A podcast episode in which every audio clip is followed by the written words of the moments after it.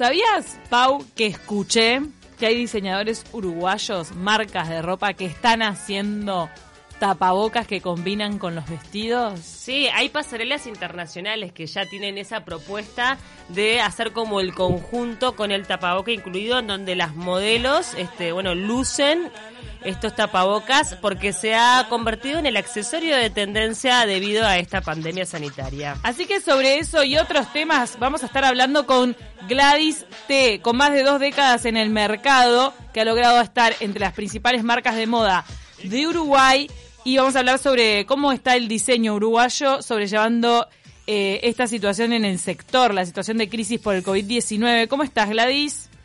¿Cómo estás? Acá esperando hoy este, el MOWIC, que es una, un evento que se preparó online para las clientas y para las mujeres de nuestro país que quieran comprar. Y es una nueva modalidad, ¿no? Este, como bien me preguntabas, este, un poco te quiero un poco contar cómo yo lo veo como una humilde este, empresaria uruguaya y mujer a la vez y veo que es un, un escenario lo que estamos viviendo que todavía ninguna sociedad estuvo preparada para recibirlo, o sea, que no tenemos ninguna referencia, ningún antecedente histórico como para algo que nos guíe y como para comparar. Porque, dice, yo ya pasé otras crisis, porque ya va a ser 30 años que estoy en el mercado con Gladys aparte de anteriormente diseñar y vender por mayor a negocios y boutiques. Y realmente lo que está pasando escapa todas las lógicas que podemos tener, ¿no?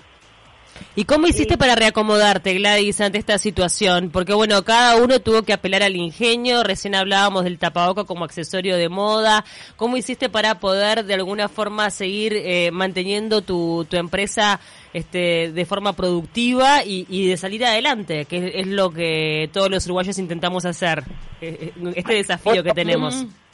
Primero, antes que nada, viví el momento como todo el mundo, eh, yo creo que estando como para adentro, yo necesité estar un tiempo como a solas en la cuarentena y pensar, repensar, eh, eh, fue, fue, hice todo un trabajo interior muy grande y llegué a la conclusión que tenía que empezar a hacer los cubrebocas. O sea, yo empecé mi, mi profesión como diseñadora, porque yo estudiaba psicología y la facultad se cerró en aquel momento por temas este, políticos, y dije, ¿qué voy a hacer en ese momento? ¿Qué otra cosa me gusta? Y me puse a hacer bikinis.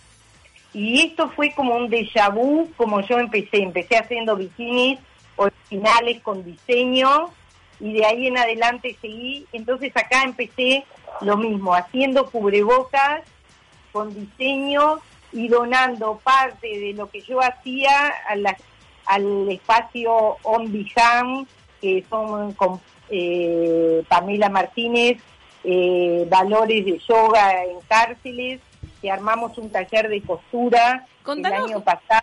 Contanos cómo fue esa experiencia del taller de costura en, en la cárcel. No, no fue en la cárcel, es para la gente que sale, las mujeres que salen de la cárcel y que empiecen a tener como una eh, una profesión nueva, de poder reinsertarse en el mercado. Esa fue un poco la idea nuestra. Y también ingresamos mujeres esposas de, de hombres. De privados de, libertad. Que están privados de libertad, este, que realmente fue una experiencia preciosa porque ya una está haciendo arreglos en la casa, este, para el barrio, gente que no sabía nada de costura y eh, eh, están a cargo, viste, unas chicas que las dirigen, profesoras que las están dirigiendo, hay un psicólogas atrás. La verdad que Pamela Martínez es un ejemplo eh, también de, de, líder que va hacia adelante y que se propone cosas y logra el apoyo de mucha gente para hacerlas, que eso es muy importante. Y entonces dije, vamos a hacer algo, aunque sea para, primero para empezar a hacer algo, porque ese era el tema. Viste que de repente te quedás paralizada porque no sabes qué hacer al estar todo cerrado, cuarentena. ¿Qué hacemos si, no, ningún taller funcionaba en ese momento? Decí que en verano, el año pasado, fue una de las ideas mías, fue empezar con el tema de nuevo a fabricar en Uruguay y eso me llevó a que yo ya estaba organizada y ya había una colección empezándose a hacer en, enero, febrero. Decir que en marzo se cortó y se cerraron todos los talleres, se cerró todo. Claro. Que ahora, después que volvimos a empezar, imagínate lo que, lo que es volver a empezar de nuevo, ¿no? Con los talleres, gente que no está trabajando, de a una, de a dos, realmente que eh, se agotó el elástico, que se agotaron botones, que sí. porque también digo, la moda se tuvo que reinventar. En definitiva, la moda también está al servicio de las necesidades de las diferentes sociedades. Y hoy por hoy, la comodidad, la practicidad también es como un valor fundamental al momento de vestir. ¿Tú notaste eso? Por supuesto, y por eso pero fue increíble porque yo ya había empezado a armar una colección eh, que la pude adaptar perfectamente al estar en casa y salir a trabajar. mucha ropa muy práctica y ropa de menor costo, de muy buena calidad, porque desde que empecé, una de las cosas que siempre eh, dije, que yo no vendía ropa, yo vendo una filosofía de responsabilidad para comprar, o sea que hoy lo llamamos sustentabilidad, todo eso, este, pero es tener la responsabilidad de, de, lo que compras, no comprar cualquier cosa, sino comprar poco, pero bueno y que te dure en el tiempo. Y eso es un poco el, el, estilo de las prendas que yo veo, vendo, atemporales, viste, ropa que la podés usar todo el año y que la podés este, de repente cambiar con algún accesorio, con alguna eh, otra prenda, la cambiás. Y las clientas lo que te dicen normalmente, tengo tu tapado de hace 10 años, tengo tu tapado de hace... También ahí, lo que... ahí ya sé tu permanencia, Gladys. Contanos, ¿está usando eso de, de combinar el tapabocas, el barbijo, o sea, estampado con la vestimenta? Me han dicho que es lo que se viene, que para un evento te pones un vestido y el tapabocas haciendo juego. Sin lugar a duda o que tenga que ver con lo que tenés puesto. Y pasó que hace dos miércoles se casó una chica que nosotros le estábamos haciendo el vestido y, e hizo el civil. Entonces vino a buscarse una chaqueta y un, y una, y un pantalón y se llevó un este, eh, cubrebocas que hacía juego con lo que tenía puesto. Entonces, eh, todos esos accesorios que tienen diseño son ideales para, para estas fiestas. Sacamos unos este, cubrebocas de brocato para novia. ¡Qué lindo! la tela del vestido de novia, de, para la que cumple 15. Bueno, eso es todo otro de los grandes temas que vos sabés que yo vendo muchísimo fiestas novia Entonces, Gladys, ¿estamos en condiciones de decir que se están reactivando las fiestas? ¿Qué tanto? O sea, puede ser un civil, pero no la fiesta de casamiento. ¿Y el 15? pero ya están hablando de noviembre, ya están hablando de noviembre, diciembre, enero, o sea, como que la gente empezó a pedir agendarse ya para esas fechas. No te olvides que todos los arreglos de los vestidos que yo tengo de, de marzo, abril, mayo, ya pasaron para ahora, para pasan para, para esos meses que vienen, porque la gente tiene que cambiar las fechas. Pero lo, lo, lo increíble de esto, que yo, que a mí es lo que vi, que la gente después de todo esto le va a dar más valor al producto. La gente va a querer comprar eh, ropa que perdure más.